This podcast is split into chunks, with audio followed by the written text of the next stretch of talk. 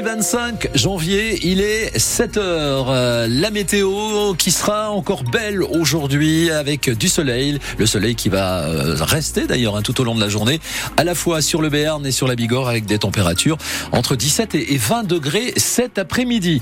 Dans quelques minutes, euh, vous aurez la chance de gagner à 7h20 dans notre jeu de la douche des places pour une pièce très très très drôle. On en parle tout à l'heure. Vous irez au Zénith de Pau avec une pièce qui a remporté quand même deux Molières.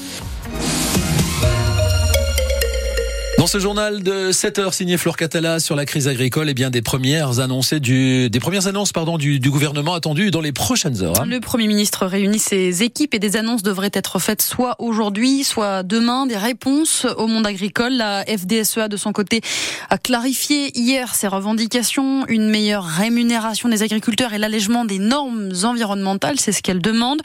Et pendant ce temps, les blocages se poursuivent, se renforcent, comme sur le péage de Pau Centre en Christophe Dubroca est éleveur à Saint-Giron, près d'Orthès.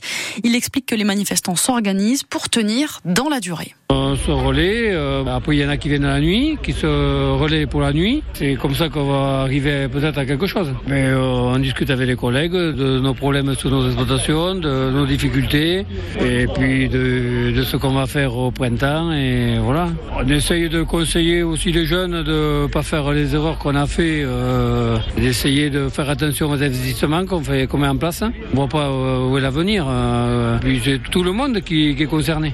Et une nouvelle manifestation est prévue ce matin, une opération euh, escargot, opération des jeunes agriculteurs sur la rocade de Pau, notamment à partir de 8h30. À noter que les agriculteurs des Pyrénées-Atlantiques ont mené une action hier soir en déversant du fumier à nouveau devant la, la DDTM, la direction des territoires à Pau. Du côté des Hautes-Pyrénées, les échangeurs Est et Ouest de Tarbes sont toujours occupés par les agriculteurs qui prévoient de circuler à plusieurs endroits dans Tarbes aujourd'hui en tracteur pour ralentir la circulation.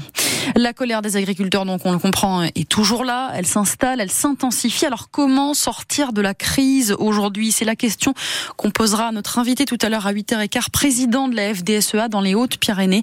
Et vous pourrez intervenir en direct. Selon vous, qu'est-ce que le gouvernement doit faire que doit-on répondre aux agriculteurs en colère Vos avis, vos témoignages au 05 59 98 09 09 en direct sur France Bleu, Béarn Bigorre. Les agriculteurs mobilisés peuvent en tout cas toujours compter sur le soutien de l'opinion publique en général. On le disait hier, la population euh, dit comprendre leurs revendications, leurs actions, soutien même du côté de certains élus et du côté euh, du maire, notamment euh, d'Oloron, Bernard Uturi, qui dit soutenir la cause agricole.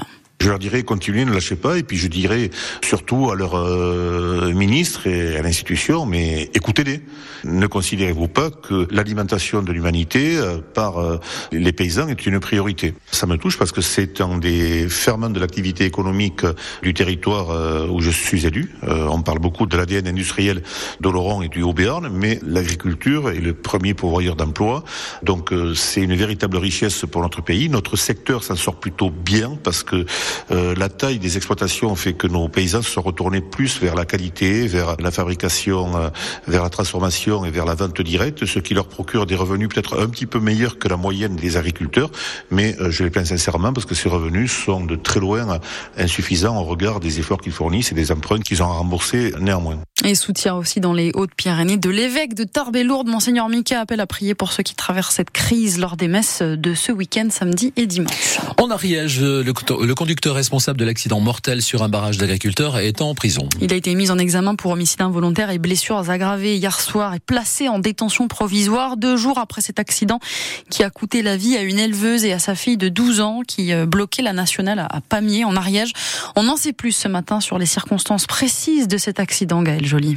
Ce matin-là, il fait encore nuit quand le conducteur contourne le dispositif de sécurité mis en place sur la nationale 20 avant d'arriver à hauteur du barrage de Pamy à vive allure. Face aux enquêteurs, il explique ne pas avoir vu la bâche noire qui recouvrait les bottes de foin au milieu de la route. Le véhicule fonce dessus avant de finir sa course contre une remorque agricole et renverse trois personnes de la même famille présents parmi la petite quarantaine de manifestants. La mère et la fille seront tuées. Le père est toujours à l'hôpital dans un état grave. Les occupants de la voiture d'origine arménienne étaient était sous le coup d'une OQTF, une obligation de quitter le territoire. Le conducteur a été placé en détention provisoire hier soir, mis en examen pour homicide involontaire aggravé, blessure aggravée et conduite d'un véhicule sans assurance. Les deux femmes qui l'accompagnaient ont été placées dans un centre de rétention pour être prochainement expulsées.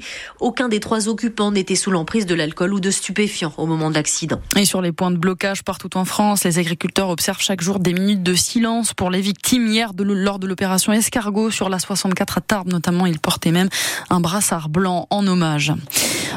Euh, une cycliste, pardon, de 66 ans, renversée hier matin par une voiture à Argelès-Gazost, rue du Général Leclerc. Elle s'est blessée et a été transportée à l'hôpital de Lourdes. Et suite à cet accident, la gendarmerie des Hautes-Pyrénées lance un appel à témoins pour réussir à identifier l'automobiliste qui a pris la fuite. Un appel à témoins qu'on vous a mis ce matin sur francebleu.fr.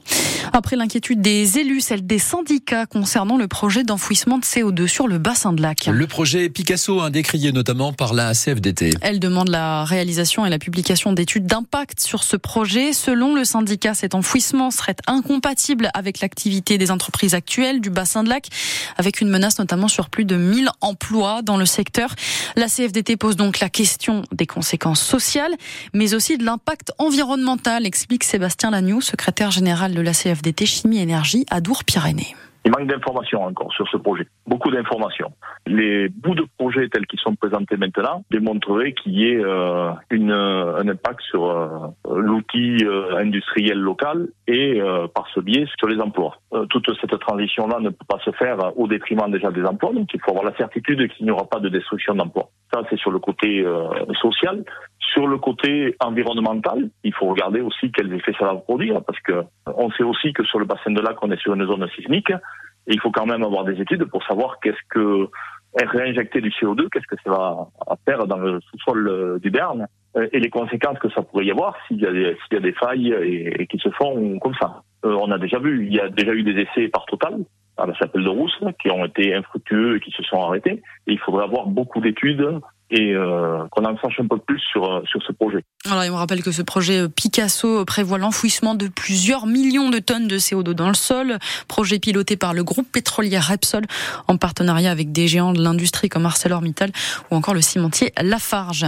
Le sans-alcool a le vent en poupe en ce moment, surtout pendant le mois de janvier où beaucoup se lancent dans le défi du dry January. Alors, on connaît bien la bière sans alcool ou les cocktails même sans alcool hein, qu'on peut commander en soirée par exemple. Il y a aussi du vin, du du gin désalcoolisé. Oui, ça existe. Une commerçante paloise aimerait bien se lancer dans une boutique spécialisée dans ces produits. On en reparle dans l'écho d'ici dans un instant à 7h15.